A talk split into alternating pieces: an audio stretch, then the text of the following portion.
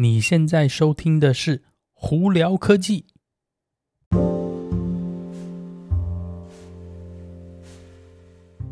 嗨，各位观众朋友们，大家好，我是胡老板，欢迎来到今天的胡聊科技。今天有哪些新闻要在这里跟大家分享呢？嗯，前几天呢，美国这里哦，波有一架波音七三七 MAX 九的飞机呢，阿拉斯加航空的，在飞行的途中呢，哎，突然那个机翼上的紧急舱门。算是爆炸，不算爆炸，突然掉落了，导致在飞机途中呢，诶，飞机上有一个很大的洞。那所幸呢，他们有及时的紧急降落，并且没有人员伤亡哦。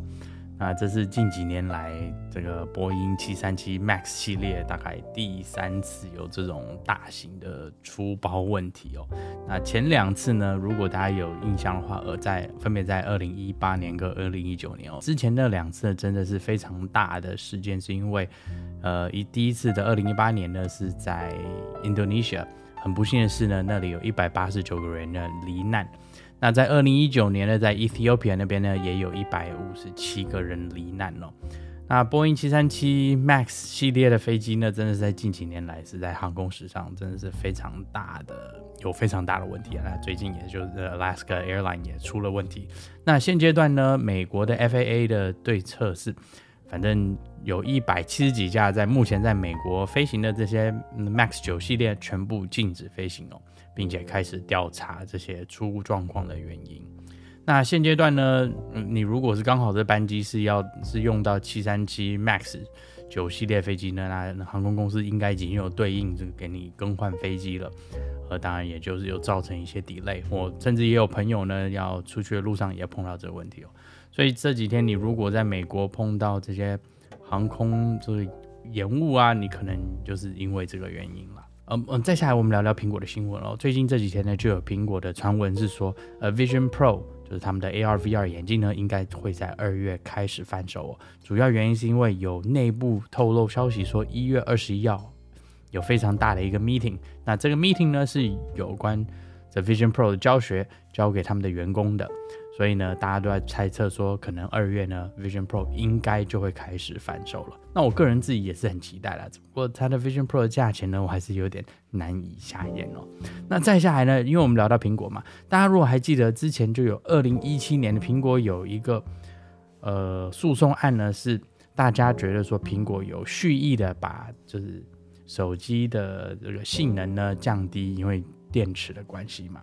那当然呢，苹果是不承认他自己有做这件事情，只不过那件事情有闹上法庭。那后来有一个和解的一个状态哦。那主要的这些也会影响到手机呢，分别就是打 iPhone 六、iPhone 六 Plus 吧，我记得我看一下，对，iPhone 六 Plus 上还有六 S、六 S Plus，然后还有 SE，然后再来就是七跟七 Plus。你如果是之前有登记说，哎，你是受影响的这些用户的话，呃，最近呢，你应该会开始收到苹果的这个，也不是说退款啦，就是和解金哦。那之前呢，他们原本预估是和解金一个人可能只有二十五块钱美金，没有很多。那最近呢，有人透露消息说，他们收到的和解金竟然是有九十二块钱，而且是你如果有买。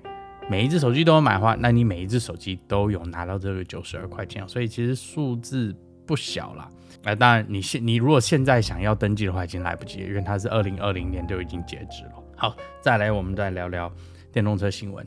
Nissan 呢最近发布了一个新的车子，但这个车子我觉得蛮特别是，大家都猜测它是电动版的 GTR。那虽然说它呢，Nissan 不是这样说，他们有一个特别名字叫什么 Hyperforce EV。那这个呢，Hyperforce EV 他们是预估说可以在二零三零年开始贩售上路哦。那现阶段他也没有给太多的资料，他说最高的马力可以一千三百多匹马力。那目前这台车长得这样子，我放旁边给大家看哦。嗯，你觉不知道你觉得怎么样？我觉得真是嗯很特别的一台车。那在另一方面呢，特斯拉呢最近。你如果有到特斯拉网站看到 Model Y 的话，Model Y 在美国这里多了两个新的颜色哦，分别是一个叫做 Stealth Gray，另外一个叫做 Ultra Red。这两个新颜色呢，你现在就可以开始在呃特斯拉的网站上头下单哦。那另一方面呢，你如果也有注意到的话，Model Y 在特斯拉网站上头的续航力减少。它并不是每一台都减少了。其实这个为什么会有减少这个问题呢？主要是因为二零二四年开始，在美国这里 EPA 的测试的呃方法有所改变，呃，所以呢，从二零二四年开始呢，任何一台新的电动车，他们的续航力的评估呢都会减少。那以 Model Y 为案例的话，大概平均减少都在百分之六左右啊。那给家给大家一些数字参考哦。Model Y 长距离版本呢，原本是三百三十英里的续航力，那因为新的二零二四年的 EPA 的测试方法呢，它这个数据降到为三百一十英里哦，少了二十英里左右。那 Performance 版本呢，从三零三英里调呃下调到两百八十五英里。那 Model X Plaid 的部分呢，从三百三十三英里下调到三百二十六英里。那另外一个就是 Model S Plaid，Model S Plaid 从三百九十六英里下调到三百五十九英里。那这些以上我提到的这四则款式呢，是在特斯拉这边有所影响的，其他的我没有提到的呢，是没有影响的。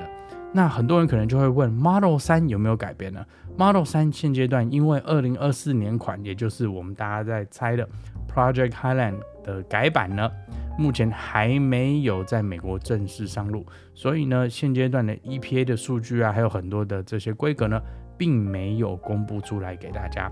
我在想说到二零二四年正式开始贩售这个 Project Highland 的 Model 3的时候呢，EPA 的数据一定会跟之前的。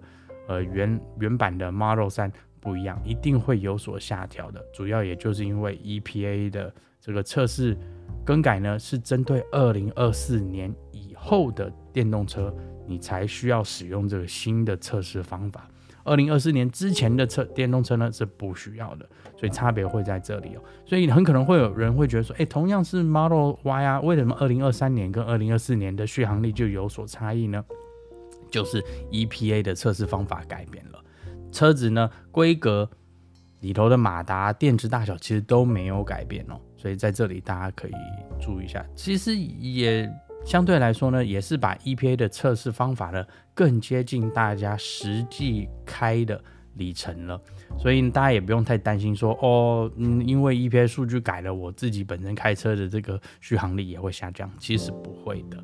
因为本身的之前的 EPA 的测试方法呢，是会高估一点，跟你实际的开车是有差异的。那新的二零二四年的 EPA 的测试方法呢，就是要把这个差异缩小。所以呢，你当你自己如果在开二零二四年以后的车子的话，你会发现到说，你的实际的续航里程呢，跟 EPA 的测试会差的差别会小很多。